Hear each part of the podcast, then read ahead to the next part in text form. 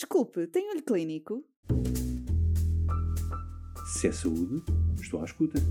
Atualidade científica para profissionais de saúde? Quero, Quero ouvir. Olho Clínico, o seu podcast de discussão científica. Olá!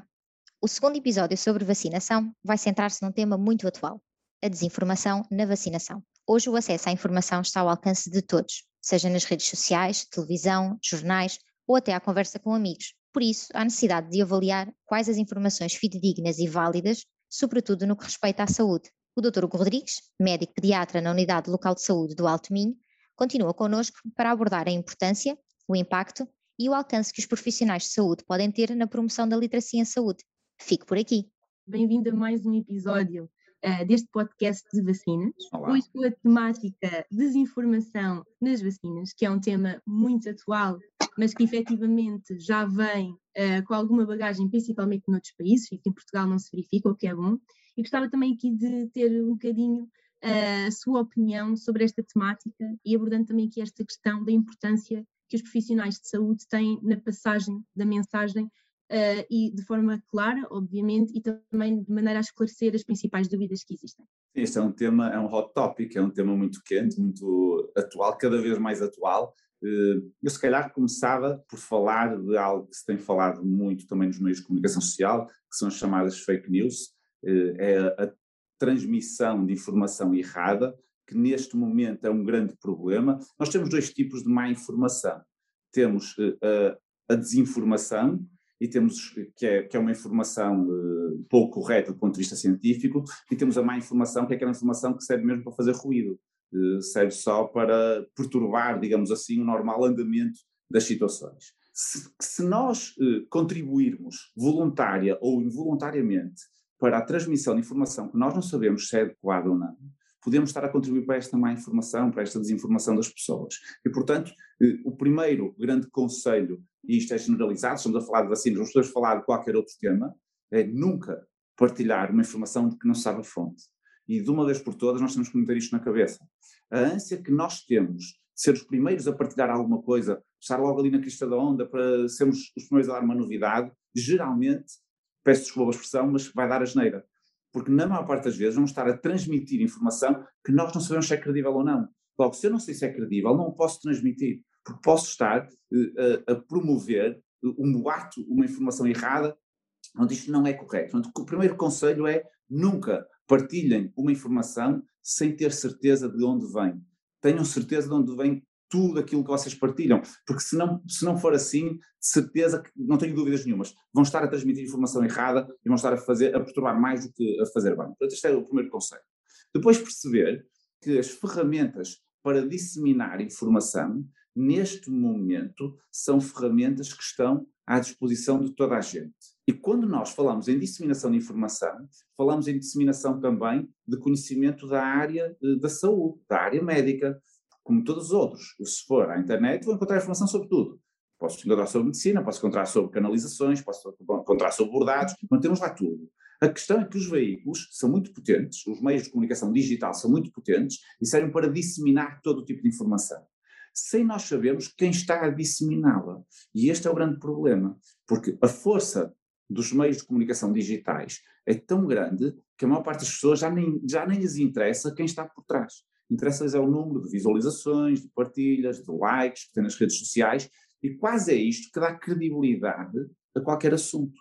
Se é muito partilhado é porque é credível se é muito, tem muitos likes, é porque é uma informação fidedigna. Se foi partilhado por alguém que tem muitos seguidores, é sem dúvida uma informação real. E, e portanto, estamos a, a, ter informação que vem de todos os lados, sem saber muito bem a sua origem, eh, sem saber muito bem a sua credibilidade e a sua validade científica, e isto coloca-nos aqui uma questão difícil, é que nós estamos a tentar combater esta desinformação de uma forma desigual. E digo nós porquê? Porque nós profissionais de saúde ainda estamos muito na nossa zona de conforto.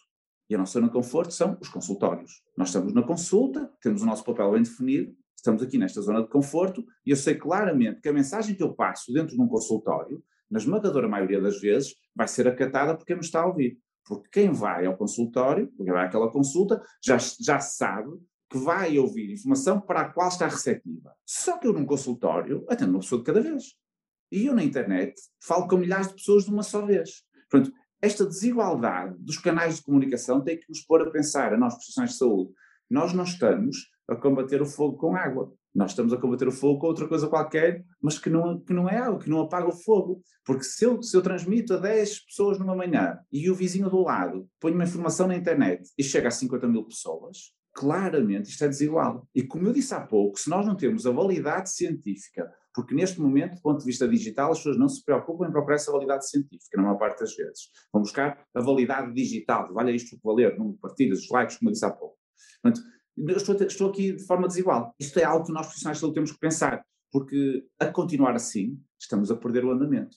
Não tenho dúvida. E saiu um estudo na Nature, no ano passado, que me revela isto mesmo. Em 10 anos, a seguir o rumo que, que, está, que está a seguir a partir de informação no, nos canais digitais, em 10 anos, os grupos anti-vacinas vão ter mais força do que os grupos pró-vacinas, em termos de, de mensagem. E isto é assustador. Quando falamos em, em informação profundamente errada, com muita repercussão para a saúde pública, mas que é disseminada de forma inteligente, de forma muito mais capaz, e isto está a fazer com que ganhe o seu espaço. Portanto, temos que pensar eh, um pouco em sair da, da nossa zona de conforto e tentar chegar de uma forma mais massiva às pessoas. Sim, sem dúvida. E esta sensibilidade também uh, que existe, não é? Cada vez mais uh, informação a divulgar por todas as redes sociais, uh, que nós chamamos o Dr. Google também, é cada vez mais importante os profissionais de saúde também uh, assumirem esta posição e eu acho que cada vez mais também acontece, não é? Temos mais profissionais de saúde com páginas no Instagram, com páginas no Facebook que disseminam esta informação de forma muito válida e, portanto, acaba Sim, nós, nós já, já, não temos só o Dr. Google, temos o Dr. Facebook, o Dr. Instagram, temos Exatamente. o Dr. Twitter, então já temos muitos, muitos médicos de, virtuais e esse, esse aspecto que disse é muito importante. Nós podemos colocar-nos numa posição de crítica. Dizer, ah, as pessoas vão ao Dr. Google, encontram lá informação, a informação não é correta. É verdade. Mas se nós adotarmos uma posição de crítica, as pessoas vão continuar a ir lá, não é mesmo? Sim. Não é por isso que vão deixar de ir lá. E, portanto, o papel tem que ser diferente. Nós temos que estar lá.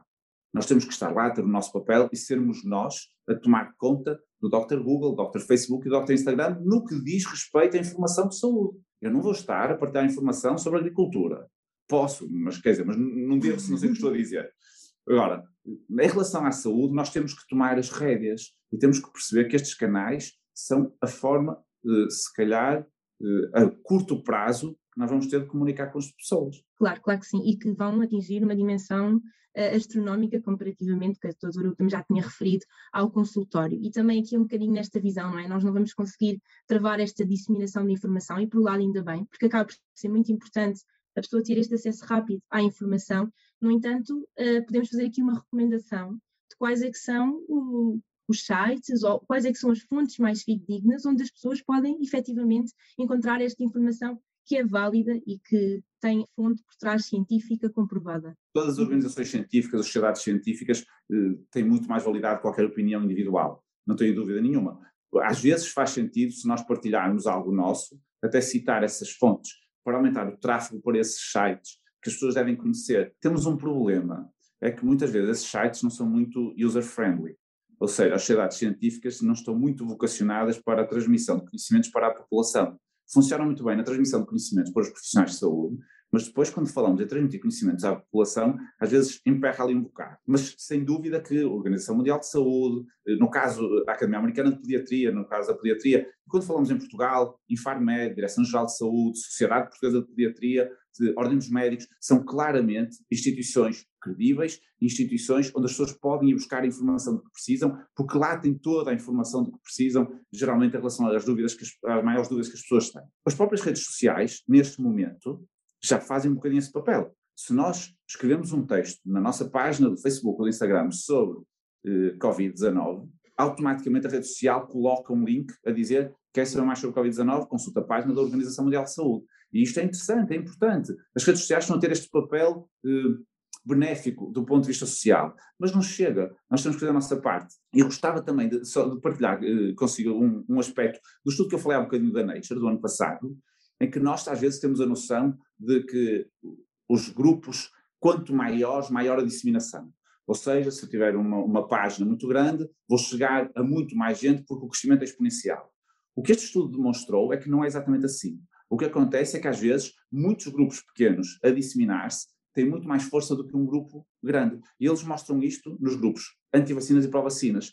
Temos alguns núcleos pequenos, grandes, pró-vacinas, e depois temos muitos núcleos pequenos, anti-vacinas, disseminados. E estes estabelecem relações tão fortes entre si, com mensagens tão plurais, e crescem quase sem ninguém dar por isso, que a probabilidade de eles ultrapassarem os grupos grandes vai ser muito maior dentro de pouco tempo. Portanto, esta ideia de que grupos grandes crescem de forma exponencial e, portanto, é mais vantajoso pegar nestes grupos grandes e apostar neles, se calhar não é mais correta. Se calhar todos nós, individualmente, temos que fazer a nossa parte, fazer o nosso barulho positivo, digamos assim, falando sobre os temas que nos parecem interessantes, sempre de uma forma credível e sustentada cientificamente, isso temos que, que reforçar sempre. Se todos nós formos fazendo o nosso ruído positivo, a mensagem vai passar muito mais do que estamos todos à espera que a Direção-Geral de Saúde, que a Organização Mundial de Saúde e que três ou quatro instituições consigam chegar à população toda. Porque às vezes esse pode não ser o melhor caminho. O que nós devemos é citar sempre essas, essas fontes e dizer às pessoas que, na dúvida,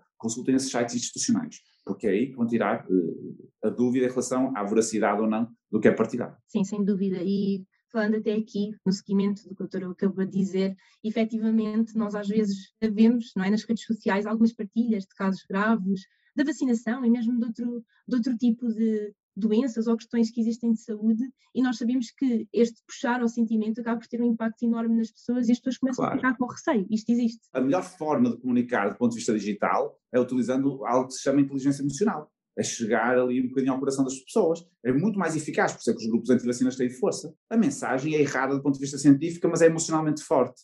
A nossa mensagem, geralmente, desculpa a expressão, é chata, é ciência isenta de qualquer emoção, porque nós, na ciência, somos assim um bocadinho frios, e, e é uma mensagem que as pessoas não querem ler. As pessoas não querem saber porcentagens. As pessoas querem é, é, é, conhecer o impacto real, na vida real, do que nós estamos a partilhar. Mas nós temos que ser inteligentes a comunicar, e inteligentes não é só escrever bem, é saber tocar na parte emocional das pessoas, porque a mensagem passa se tiver um cariz emocional associado. Se não tiver, não passa, não tenho dúvida nenhuma. Obviamente que estas mensagens acabam por ter este grande impacto por isso. Uh, e se calhar aqui uh, até partilhando também, não é? Já que o Dr. Hugo tem muita experiência nesta questão também da partilha, da disseminação de informação científica na, nas redes sociais, nomeadamente com o Pediatria para Todos, que aproveito aqui também para fazer referência, perguntaria também aqui algum conselho pudesse dar a outros profissionais de saúde que também estejam com este interesse e também queiram disseminar esta informação, como é que o podem fazer da melhor maneira. Já referiu aqui a questão da fonte, que acaba por ser muito importante e que dá esta credibilidade que outros conselhos poderia dar? Sim, esse é o primeiro e desde logo só, eh, só escrever, só partilhar aquilo que é cientificamente válido. Isso é, é, fundamental. Depois, não ter medo de sair da zona de conforto. Arrisquem um bocadinho. Não tenham medo. Eu sei que se expõem, mas não tenham medo. E depois, por fim, e não quero, não quero ser muito maçador em relação a isso, mas não é preciso ser nada completamente organizado para a disseminação da informação. Claro que se for, ótimo. No meu caso é, porque correu assim. Mas uh, nós podemos usar as redes sociais pessoais para de vez em quando disseminar um bocadinho aquilo que eu dizia. O Instagram não tem que ter só os pratos da comida dos restaurantes onde eu vou. Pode ter outra informação, pode ter informação que me parece interessante relacionada com a minha prática. Mesmo que não seja uma informação muito exaustiva, mensagens curtas é, é importante, mensagens curtas, eh, chamativas, com um caráter emocional eh, adequado, como é lógico, mas eh, forte, e com imagens adequadas também. Porque se pomos só gráficos, ninguém vai ler, todas as pessoas bocejam, uh, imagens, cariz emocional, mensagens curtas e claras. E, portanto, nas redes sociais pessoais vão pondo de vez em quando. E se tomarem o gosto, criem algo só para divulgação de informação científica, parece-me que, que são E acho que é uma ótima maneira de fecharmos então este episódio. Muito obrigada, doutor Hugo. Acho que Obrigado. ficámos muito mais ricos depois de toda esta informação e também acaba por ser um incentivo a esta disseminação de informação válida que cada vez é mais importante. Obrigada. Obrigado. Se é saúde, estou à escuta. Atualidade científica para profissionais de saúde? Quero, Quero ouvir. ouvir. Olho Clínico, o seu podcast de discussão científica.